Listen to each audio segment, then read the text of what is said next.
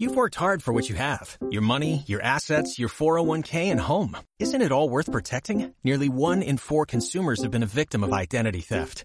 Lifelock Ultimate Plus helps protect your finances with up to $3 million in reimbursement. LifeLock alerts you to identity threats you might miss. And if your identity is stolen, your dedicated US-based restoration specialist will work to fix it. Let LifeLock help protect what you've worked so hard for. Save 25% off your first year on LifeLock Ultimate Plus at LifeLock.com slash aware. Terms apply.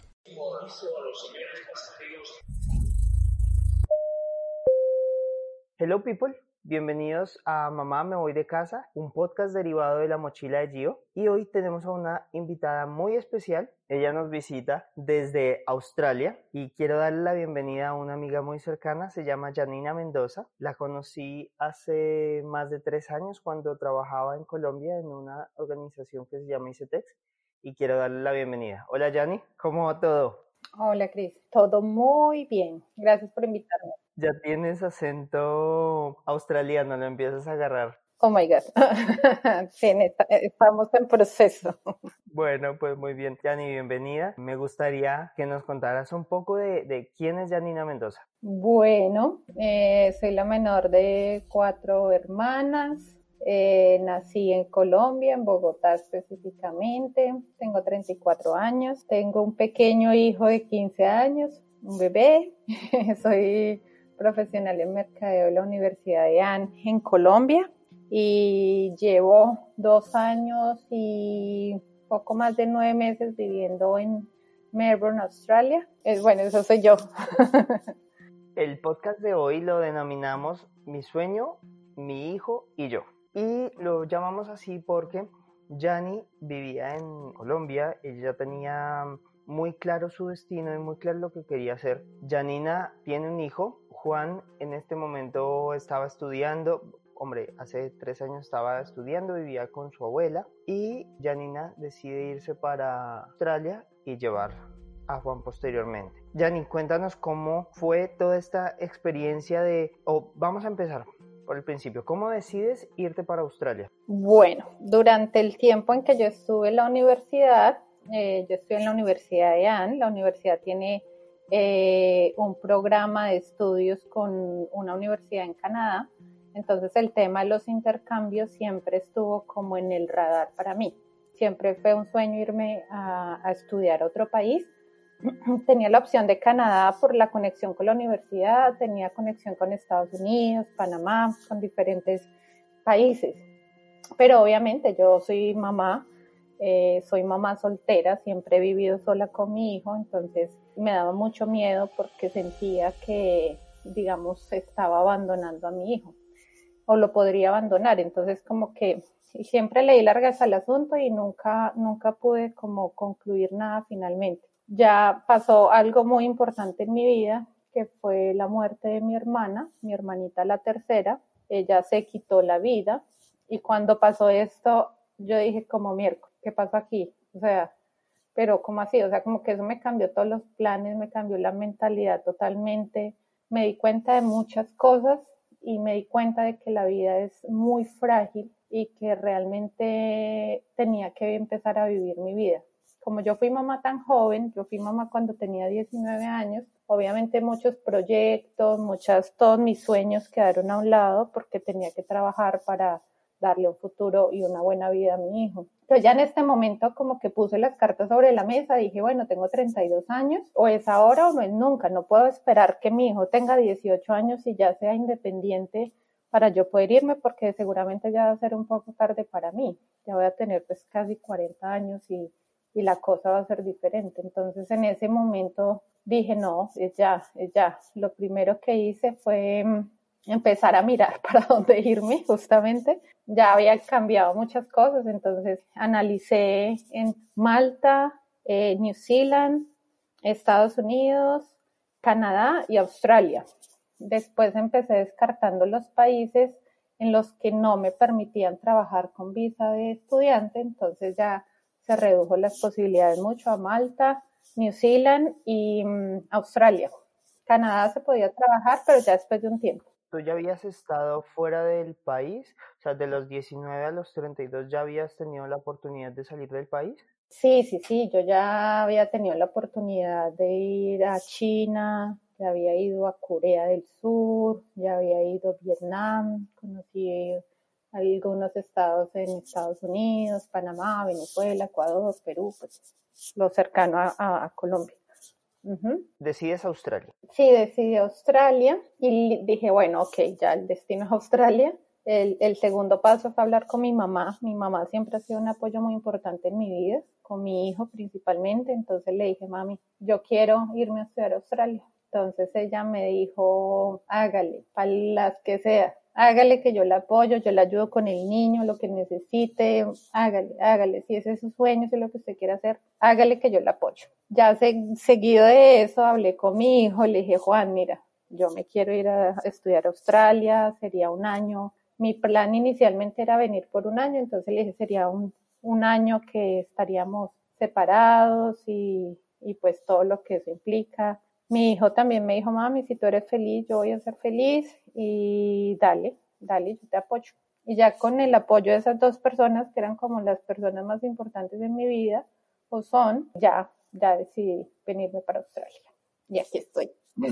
Desde el principio en tu cabeza estaba el, me voy a estudiar y, a ver qué me quedo, o, solo era el, primer año y ya está. Bueno, yo... Eh, yo sabía que en seis meses no, o sea, iba a aprender algo de inglés, pero no iba a ser suficiente, eso lo tenía súper claro. Por eso fue que hice el proceso inicialmente por un año. En el fondo de mi corazón yo tenía muy claro de que yo no quería regresar a Colombia, no quería regresar tan rápido, pues yo dije, yo quiero vivir en Australia, quiero vivir en Australia. Y aunque yo no soy muy religiosa, pero sí le pedía mucho a Dios, por favor, ayúdame para quedarme allá, que ojalá si, si ese lugar para mí abre todas las puertas para que yo pueda lograr mis sueños y pueda llevar a mi hijo. Eso era lo que yo pensaba inicialmente, pero obviamente tenía una visa de estudiante y, y pues el tema ya es total, ya, ya fue cambiando con el tiempo, pero, pero sí, el plan, el plan era venir y quedarme en mi mente, en mi mente era eso. ¿Cómo es el proceso de sacar la visa de estudiante desde Colombia? Porque tengo entendido que en Colombia no hay una embajada australiana, por lo tanto tienes que enviar los documentos a otro país y todo se hace de manera remota, ¿no? Sí, no. Australia abrió su embajada en Colombia hace más o menos tres años, pero en esta embajada en Bogotá, que es específicamente, ellos no procesan visas. Las visas las procesan en la embajada de Chile. Entonces, hay muchas agencias, digamos que esa es como la vía más fácil, inscribirse o contactarse con una agencia de estudios y ellos se encargan de hacer absolutamente todo el proceso. Básicamente, ¿qué es? Pues reunir la documentación. En el caso mío, pues yo era profesional en mercadeo y tuve que demostrarle a la Embajada de Australia que yo quería venir a estudiar inglés porque era parte importante para el desarrollo de mi carrera y para mi desarrollo profesional en mi país. Entonces, pues piden un, número pues de documentos, lo básico creo que para todas las visas, y piden demostrar el dinero, que uno tiene la capacidad económica para cubrir su curso de inglés acá en Australia, eh, para cubrir su hospedaje, su alimentación, todos los gastos que, que eso implica, todo el procesamiento de visas, tiquetes y demás. Entonces, realmente yo me vine con una agencia en Colombia muy, muy buena, ellos me ayudaron con todo, el proceso fue muy rápido y la verdad, no, no compré.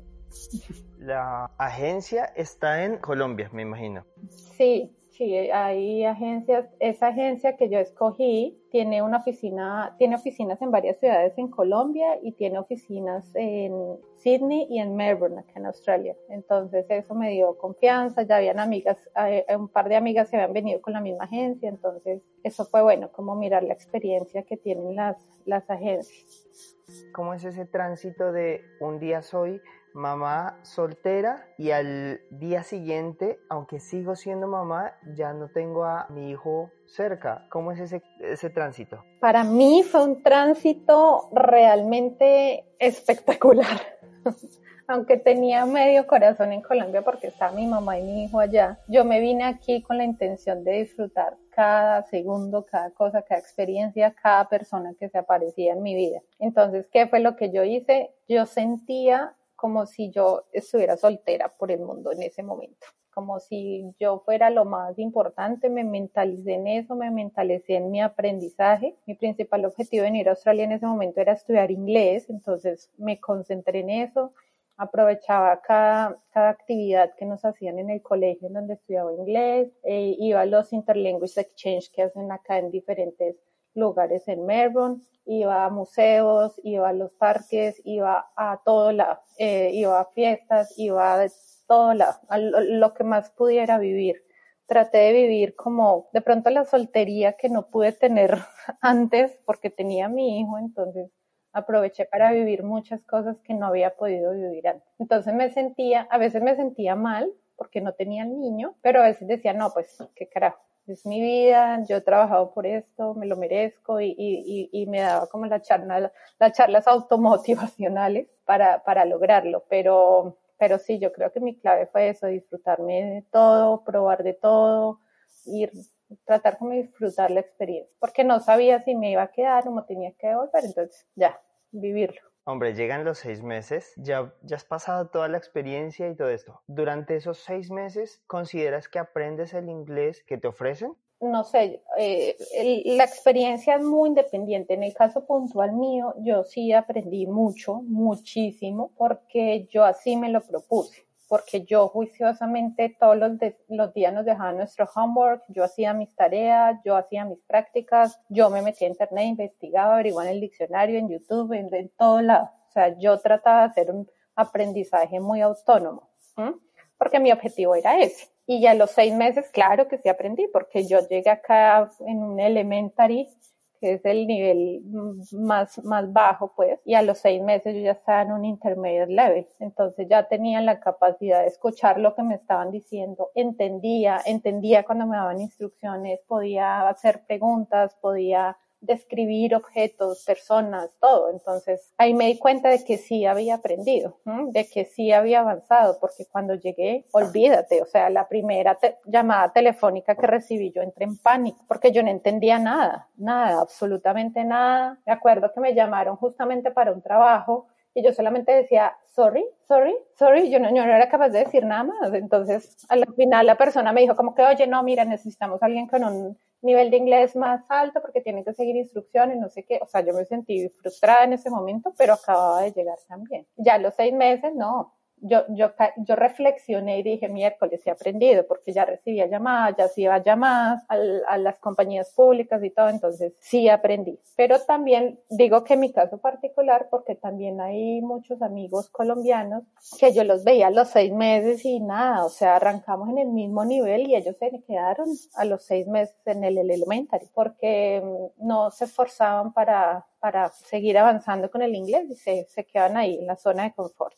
¿Te recuerdas si ellos se quedaron o ellos, o ellos volvieron a, Colombia? Hay algunos, la mayoría se quedan por el tema económico. Acá trabajar en cualquier cosa y hacer muy buen dinero es muy fácil. Entonces, eh, muchos se han quedado. Hay otros que han ahorrado un buen dinero y se vuelven a Colombia a montar negocios. Pero en general sí hay muchos que, que se han quedado con un inglés ahí más o menos, no muy bueno pero pues es suficiente para sobrevivir. Para el tema laboral, ¿cómo funciona? Te lo pregunto porque, porque en Estados Unidos, si tú vas eh, de estudiante, bueno, es un poco complejo que, que puedas conseguir trabajo.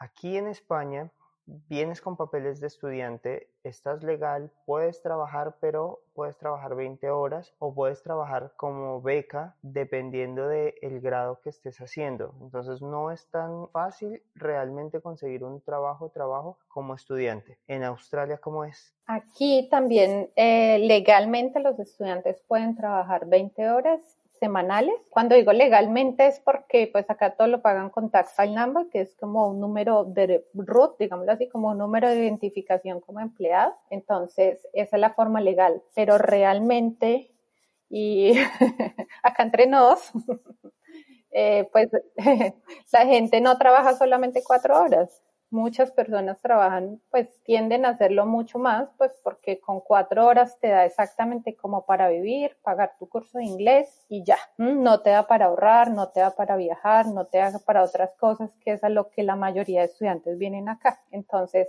todo el mundo lo que hace es trabajar más de las cuatro horas. Entonces, realmente conseguir trabajo es muy fácil. Hay muchos trabajos que lo pagan en cash también, lo que llaman en, Europa al negro, el negro, algo así, en negro. Eh, acá lo pagamos cash in hand y es muy sencillo eh, acceder a, estos trabajos. Hay tres formas, uno que es con el ABN, que es como contratista, digámoslo así, el otro con tax, tax file number, que es con todo lo de ley, digamos, todas las prestaciones, y el otro es con cash. Pero sí, no, la verdad, creo que he conocido uno o dos que trabajan cuatro horas a la, 20 eh, horas a la semana y es porque los papás les ayudan. Pero el resto no, todo el mundo trabaja más. ¿Cuánto vale irse a estudiar a Australia por seis meses? Por seis meses en dólares australianos, alrededor de unos 10 mil dólares australianos, que eso es como unos 25 millones de pesos colombianos, más o menos. Eso vale en seis meses, que te incluye el curso de inglés por seis meses, hospedaje, como comida, gastos así básicos, más o menos eso con tiquetes, visas y demás. Vale, ¿y en cuánto tiempo crees que puedes recuperar esos 25 millones de pesos trabajando, hablemoslo en dólares, esos 10 mil dólares australianos? ¿En cuánto tiempo puedes recuperarlos trabajando mmm, 40 horas semanales, digámoslo. Lo que te digo es que 40 eso significa el full time. Full time, digamos que te ahorran más o menos un full time, te equivale como a 3.500 dólares al mes, que te gastes 1.800, digamos que puedes ahorrar 1.500, ponle, ponle, no sé, en... Casi un año, ¿no? Sí. Porque bueno, en 10 meses serían 15.000 dólares. Sí, menos, menos de 10 meses pero, pero acá sencillo, te digo yo por experiencia y que lo vengo haciendo así seis meses, seis, seis, siete meses. Pues lo que pasa es que cuando ya estando acá, tú tienes, la mayoría se enfoca en ahorrar para extender la visa. Entonces ese ahorro como que lo que recuperaste vuelves y lo inviertes para poder seguir acá. Entonces es difícil verlo así. Eso te iba a preguntar, ¿qué tan difícil es quedarse después de los seis meses? Porque de la gente que yo conozco, se quedan, pero tienen que quedarse estudiando para quedarse de una manera regular. Aunque hay algunos que se quedan de manera ilegal, es, es más la gente que se queda regular, ¿o no? Sí, acá realmente quedarse de manera ilegal es bien, bien complicado, es súper, súper difícil. Entonces la mayoría lo que hacen es venirse con visa de estudiante por seis meses.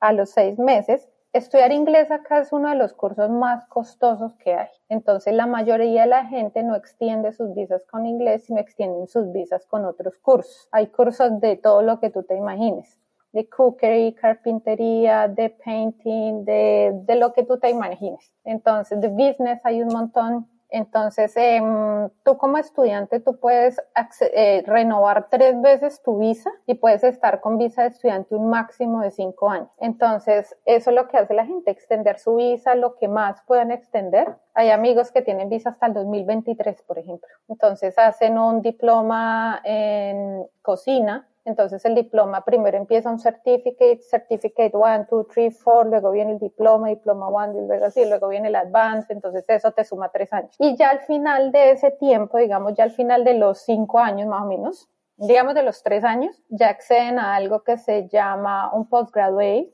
que ya tú has estudiado más de dos años en Australia y te dan una visa para trabajar. Eso es, es, ese tema, ese tema migratorio es bien complejo acá porque acá, cada, ponle tú, cada tres o seis meses están cambiando las reglas, entonces tienen el listado de profesiones que necesita el país. Entonces, por ejemplo, te dicen, uy, eh, tú puedes eh, acceder a una residencia con la, eh, estudiando cocina entonces tú te metes, haces todo tu curso de cocina, papá, papá, que son tres años. Cuando estás terminando el curso, no, ya sacaron cocina de la lista. Entonces es miércoles, o sea, invertí tres años estudiando cocina y ya no está cocina. Hmm. Entonces eh, lo que pasa es que la gente se va para regionales, para, para los, las ciudades más pequeñas. Es, es bien complejo honestamente es bien difícil quedarse acá con, con una visa postgraduate o conseguir como una residencia por la profesión. Tienes que ser muy bueno y conseguir un sponsor muy bueno para lograrlo. Yo creo que es, es, es bien reducido el número de personas que lo logran por ese lado. Hombre, eso es difícil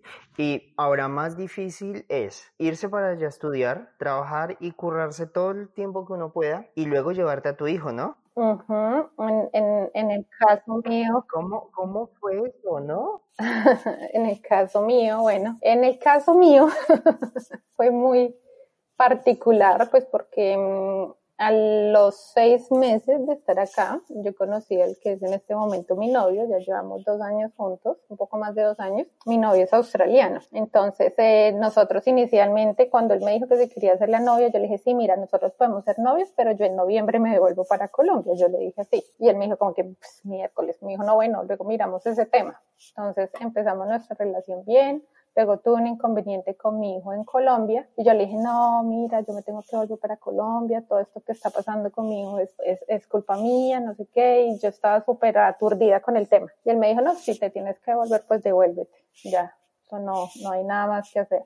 Ya después, al cabo de unos días, él me dijo que mm, aplicar la visa de pareja con él, que esa es la, la mayoría, muchas personas acceden a esa visa porque es de las más fáciles para quedarse acá como residente. Nosotros fuimos a un abogado migratorio, le dije, bueno, espérate, vamos al abogado migratorio. Yo quería quedarme acá por mis propios medios, con mi carrera de marketing y eso. Entonces fuimos donde el abogado migratorio y el abogado migratorio me dijo, bueno, primero que todo marketing no está en la lista de, de, ocupaciones que necesita el gobierno en Australia. La única forma en que usted podría quedarse por su cuenta tendría que ser teniendo un IELTS de 8.5 que tú sabes, Chris, que es súper alto. Segundo, conseguir un sponsor, o sea, una empresa que te dé trabajo y trabajar por ellos y trabajar con ellos por dos años y que esa empresa te patrocine para tú quedarte acá. Me dijo, pero del 100% que presentan esas solicitudes de los sponsors, solamente el 10% son aprobadas. Aparte de eso, yo ya tenía 32 años y para el gobierno australiano después de 32 años ya somos viejitos, entonces ya perdía 5 puntos para, para mi, mi proceso de mi vida. Eran un montón de cosas que el abogado le preguntó a mi novio, me dijo, ¿y usted es australiano? Y él le dijo, sí, mi hijo, ¿y usted por qué no la ayuda con los papeles? Le dijo a él. Y él dijo, no, es que ella quiere averiguar primero si lo puede hacer ella sola. Pero pues no, realmente fue muy difícil. Ya cuando mi novio me dijo, oye, sí, dale, eh, yo te apoyo, ya te ayudo para traer al niño, pues ya las cosas cambiaron, ahorramos para traerlo, fue bastante costoso traerlo, pero pues ya, ya, hasta acá. ¿Cuánto vale ese proceso de, de llevar al niño?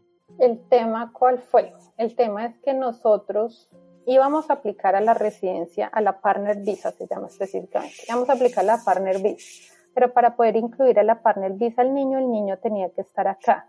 Nosotros lo trajimos con una visa de estudiante que nos valió más o menos como unos 8 mil dólares australianos. Tan pronto Juan llegó, Juan llegó acá el el 2 de agosto del año pasado, 2019. A los 20 días nosotros aplicamos a la Partner Visa. O sea, en total, en resumen, más o menos 22 mil dólares australianos. Es que es bastante plata. Sí. Es mucha plata. Sí, pero eso es plata que yo me ahorré aquí con la ayuda de mi novio y tuve en ocho meses. Hombre, mira, o sea que, que vale el esfuerzo Sí. Y valió toda la pena del mundo, me imagino. Totalmente, total, totalmente. Bueno, ¿y Juan cómo la lleva? Porque Juan en este momento debe tener, ¿qué? ¿14 años? 15. 15 años. Bueno, ¿cómo lleva ese cambio porque en esta edad es cuando los jóvenes tienen más, no sé, más altibajos emocionales y me imagino que él tenía a su, de pronto tenía novia, de pronto estaba con sus amigos, con su parche, bueno, con su, con su vida hecha en Colombia y aunque él ya lo tenía claro de alguna forma, voy a, irme a vivir, no lo evaluaba de la forma como lo hacen los adultos. ¿Cómo fue ese, ese cambio? Pues mira, yo siempre, siempre he sido muy, digamos que he hablado con Juan de una manera como muy madura, muy cruda, por decirlo así. Yo le dije antes de que él se viniera, mira, las cosas en Australia son así, tú vas a tener que pasar mucho tiempo solo porque yo tengo que trabajar, vas a tener amigos, como le puse las cartas sobre la mesa. Igual le dije, igual te quieres ir, sí, mami, sí, yo me quiero ir, yo quiero conocer, bueno, lo que tú dices, el entusiasmo, pues antes de. Cuando él llegó acá, Juan tiene una gran ventaja, bueno, dos. La primera fue que él practica BMX y en Australia, a diferencia de Colombia, tiene muchos escenarios para practicar el BMX. Tiene muchos skateparks donde practicar que él nunca había podido vivir eso en Colombia. Entonces, cuando él empezó y descubrió, me acuerdo el primer día que se fue, no, mira, tú coges tres roundabout, a la cuarta giras a la izquierda, a la, o sea, se fue así como por señas ya no, él, él, él como que encontró un sentido diferente de la vida acá. Empezó a conseguir amigos. A los ocho días que llegó acá, ya llegó con su primer amigo australiano y el inglés de Juan no era bueno. Y yo le dije, ok, bueno, ¿tú cómo hiciste para comunicarte? ¿No te dio pena? No sé qué, no, mami, no sé qué, no, ellos me están enseñando. Y, y ya, o sea, al cabo de tres semanas, Juan ya tenía un grupo como de unos cinco o seis niños que venían y lo buscaban acá a la casa para ir al skatepark. Ya al cabo de un mes, yo ya conocía a las mamás de los niños, las mamás de los niños venían acá a mi casa y todo. Él fue muy sociable y yo creo que esa, esa, esa forma de ser de él le hizo que las cosas fueran más fáciles para integrarse, para sentirse acompañado. Obviamente hay momentos en que me dice, ay, es que me siento solo, y más ahorita con el coronavirus, se ha sentido solo en muchas cosas, pero, pero los amigos y, y el tema del deporte lo equilibra él totalmente, o sea, él no, creo que no pasa depresión ni nada de esas cosas de los, de la adolescencia, porque está, es un tema de sus bicicletas, entonces él se la pasa en eso. El, BMX le ha ayudado mucho para, para integrarse bien. Y ahora ya este año empezó en el high school, él está acá en año 9, entonces ya con muchos amigos, el, inglés de él mejorando cada día y ha sido muy sencillo. Yo, yo hablo mucho con él, tenemos una relación muy bonita, entonces le estoy constantemente monitoreando cómo te sientes, cómo te ha ido, qué tal te pareció esto, lo otro, y ya. Ya, ya le hice la pregunta del millón, que es si él quiere volver a vivir en Colombia, y la respuesta fue un no, rotundo.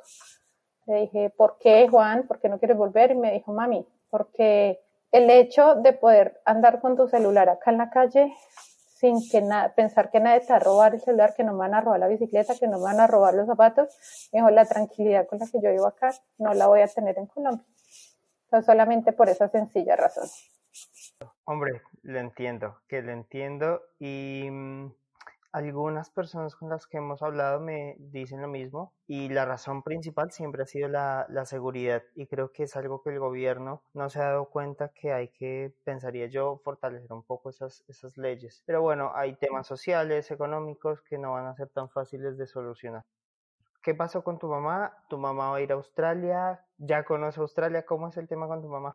Bueno, mi mamá, eh, yo tengo mi apartamento en Colombia, entonces ella está viviendo en Colombia en mi apartamento. Cuando mi hijo se vino, yo decidí arrendarle una habitación a un familiar, entonces ella vive con, con, con mi familiar, con mi primo, entonces no vive sola vive ahí acompañada. La idea justamente era traerla este año con visa de turista por seis meses, pero pues con todo este tema del, del COVID no se pudo. Yo creo que la traería ya en el 2022, porque en el 2021 los planes son otros. Pero pues nada, ya está bien. Además, la gran ventaja de la tecnología es, es una nota porque nos hacemos videollamada todo el tiempo, todos los días, ¿cómo está? Estoy haciendo esto, lo otro, entonces ella no siente tanto la ausencia realmente. Ha estado muy bien, creo que lo hemos manejado muy bien. Oye, Yani, ¿es tan, ¿es tan cierto que Australia es tan buen vividero? No sé por cuántos años seguidos Melbourne ha sido eh, clasificada como las mejores ciudades para vivir en el mundo. ¿Qué opinas tú? Yo opino que 100%. que sí, sí es muy buen vividero, la calidad de vida es muy buena, además lo más importante que creo que ya lo había dicho antes es que independiente de lo que tú hagas acá, tú puedes ganar muy buen dinero. Te pongo el ejemplo de las personas, los cleaners. Acá hay muchos cleaners que tienen tremendo carro, la full casa y, y muchos australianos trabajan en el tema limpieza también justamente por lo mismo. Acá tú te puedes sentar en una mesa que me ha pasado a mí y tú qué eres, ah no, yo soy civil engineer y tú qué eres, no, yo soy tal cosa, ah no, yo soy cleaner y yo soy carpenter y yo soy painter. Todos, todos acá como que ese tema cultural no se siente tanto como en Colombia, como que ay no, el cleaner entonces echémoslo para allá porque es el cleaner, no. Acá todos se, se, se, se, en ese tema cultural son como muy abiertos. Ellos no, pues, acá hay cleaners que se ganan lo mismo que un ingeniero civil, entonces no, no es tan fuerte. Y eso te permite, obviamente, lo que tú dices, una calidad de vida, acceder a restaurantes, acceder con lo que tú quieras, lo que puedes hacer con lo que tú hagas. Hombre, eso es cierto. Creo que esa fue una de las cosas más fuertes con las que me encontré en Estados Unidos la primera vez que viví. Y es que yo conocí a una persona que limpiaba en un Walmart que la señora solo vivía de esto y tenía dos coches, tenía la super vida y entonces dices, pero es que es una empleada, no, no quiero desmeritar, ¿no? Porque mi abuela toda la vida y sacó adelante a cuatro, a cuatro hijos, siendo una limpiadora de casa, una, una empleada de servicio y se esforzaba igual o más que un ingeniero en Colombia. Y entonces dices, ¿cómo coño es que una persona en otro país, sí, está es un país más avanzado, pero puede darse una vida de, rey o de reina y que en Colombia no lo podemos hacer y eso creo que fue uno de los cambios culturales y de los choques culturales que me dio más fuerte. Y aquí en España pasa lo mismo en algunos aspectos que mm, las profesiones son muy bien muy bien pagadas y son muy bien valoradas. Mira te doy el ejemplo puntualmente una amiga colombiana. Ella creo que ha, ha hecho tres tres degrees tres em, profesiones tiene tres carreras. Y cuando ella llegó acá, conoció pues al que actualmente es un novio, que es un italiano, es australiano con background italiano, y él es mesero en un restaurante italiano. Entonces ella al principio me decía, no, pero olvídate, o sea, yo que voy a salir con un mesero, me decía, no, eso sería durísimo para mi familia, tiene una familia que todos son profesores, todos son personas muy estudiosas, y ella me decía eso nos dejamos de hablar un tiempo, cuando volvimos ya estaba viviendo con él, ya estaban pues como en un tema más familiar, y le dijo, oíste, ve, ¿y qué pasó con ese tema como social que tanto criticaba? Me decía, no, es que mira, Giancarlo él es mesero y gana casi el doble de lo que yo gano, tiene su muy buena casa acá, mírale el carro que tiene, tiene muchos ahorros, me dijo, no, eso acá, eso es un título nomás, acá lo que te digo, cualquier persona y por eso muchos colombianos vienen acá, precisamente a hacer dinero, a hacer dinero. ¿Y crees que la gente debería devolverse a Colombia porque mucha gente planea irse a otros países, trabajar, trabajar, trabajar, ahorrar todo lo que puedan y luego devolverse a Colombia, comprarse su casa en su país y hacer su vida pues allá donde nacieron. ¿Crees que eso es, eso es vía de irse a trabajar, matarse esclavizarse para luego darse una buena vejez? ¿O es mejor divertirse con el dinero que has trabajado? Del 100% de la comunidad latina, acá encuentras el 50-50, el 50%, y tengo varias amigas mías que lo están haciendo así. Han comprado dos o tres apartamentos en Colombia, le están pagando las cuotas iniciales y, se, y ya lo dejan como la renta y se devuelven a vivir de la renta. Tengo otros amigos que también ahorran lo que más pueden y se van a viajar el mundo por el mundo, especialmente el sudeste asiático, que es muy cerca acá a Melbourne, Australia. No sé, yo también soy de las personas que pienso que no es tan importante tener la casa llena de cosas, sino más bien el, el pasaporte lleno de sellos, como dirían por ahí. Yo soy más como experiencia realmente. Oye, ¿cuál ha sido la comida más rara que, que has comido en Australia? dos, tengo dos. Número uno, aquí hay algo, lo puedes buscar en internet, se llama Vegemite. Vegemite es como una mermelada negra, salada y amarga. es, un, es, un, es una mermelada que tiene muchas vitaminas, pero es muy, muy, muy fea. Yo no sé, para ellos es delicioso, lo ponen con el pan, más que todo para los desayunos, y yo no he podido con el, el Vegemite número uno. La estoy viendo y es una mermelada que parece petróleo. No, cuando vaya, vaya a Madrid te voy a llevar uno para que lo pruebes. Es horrible. Aunque sepa que le tomes la foto.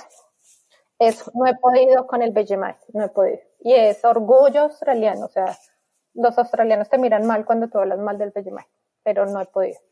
Y número dos, pues la carne de canguro. Aquí por cada persona en, en, Australia hay 25 millones de habitantes, entonces hay 50 millones de canguros. Hay dos por persona. Acá los canguros son como las ratas. La gente los odia. La gente los ve y como que, no. El animal nacional y que adoraban el canguro. No, la gente acá no quiere los canguros porque los canguros son agresivos, los canguros dañan las cosas, no, no son son, son bastante complicados. Pero entonces sí comen canguro. Yo tuve la oportunidad de comer carne canguro que también no puedo disimular en mi cara el mal gusto. Entonces como que y se me llenaron los ojos de agua porque es, es, es, es una carne que no tiene grasa, pero para mí la carne sabía como a orines. Entonces yo como esa sensación, yo no fui capaz de comérmela, a mí me pareció horrible, horrible, pero acá mucha gente le gusta, no para mí. tengo entendido que en Australia es obligatorio votar. ¿Crees que si en Colombia fuera obligatorio votar, el país cambiaría? Yo creo que más que ser obligatorio, bueno, primero sí, sí es obligatorio votar acá en Australia, si no te ponen una multa. Más que, más que ser obligatorio votar, yo creo que es eh, que la gente sepa votar, que la gente se tome el tiempo de conocer a los candidatos, conocer realmente las propuestas que están haciendo, conocer la, la, la mm, experiencia que tengan ellos, porque la gente se deja llevar es porque me regalaron un tamal, porque me regalaron 50 mil pesos, porque me van a pintar la casa, porque independiente si es bueno, regular o malo. Eh, la gente no se toma el tiempo de conocer y, y, yo creo que muchos de los que escuchen este podcast se van a reír de mí, pero nunca se toman la oportunidad como de mirar realmente el perfil de una persona e investigar qué es lo que ha hecho, si es bueno o no es bueno por lo que ha hecho. Yo creo que más que ser obligatorio votar es saber votar. Quiero terminar con esta pregunta y es, ¿debería la gente perder el miedo para cambiar el país, de país? ¿Qué les dirías a esas personas que, que como tú, cuando decidiste irte, irte de Colombia, tenían más de 30 años y que quieren cambiar su país o que quieren cambiar de país porque no ven opciones, pero tienen miedo? ¿Qué les dirías a esas personas? Yo les diría que la vida solamente hay una, que nosotros no sabemos en qué momento no vamos a estar más acá o el tiempo pasa tan, tan, tan, tan rápido que, que, lo único que les diría es que aprovechen el tiempo, que vivan, que recorran el mundo porque a la final eso es lo único que nosotros nos vamos a llevar, lo que vivimos. Eh, creo que ya todos sabemos que los trasteos, los, los entierros con trasteo ya no están de moda nada, vivir, vivir, vivir, arriesgarse. A mí este país me ha acogido muy bien, eh, he aprendido mucho, he aprendido otro idioma, he conocido gente de todos los lugares del mundo, he probado comida de muchísimos países eh, y eso le cambia a uno totalmente la visión del mundo y de las cosas y ya las prioridades cambian. Entonces, em, nada, hay que arriesgarse, definitivamente hay que arriesgarse a hacerlo. Yani, te quiero agradecer mucho por haberte tomado el tiempo, por contarnos tu experiencia. Espero que a futuro podamos volverte a invitar porque hay muchas cosas que nos gustaría saber de Australia. Y bueno, pues nada, muchas gracias por, estar aquí con nosotros. No, a ti por la invitación, claro que sí, estoy pendiente. Un abrazo, see you later. Vale, hasta la próxima.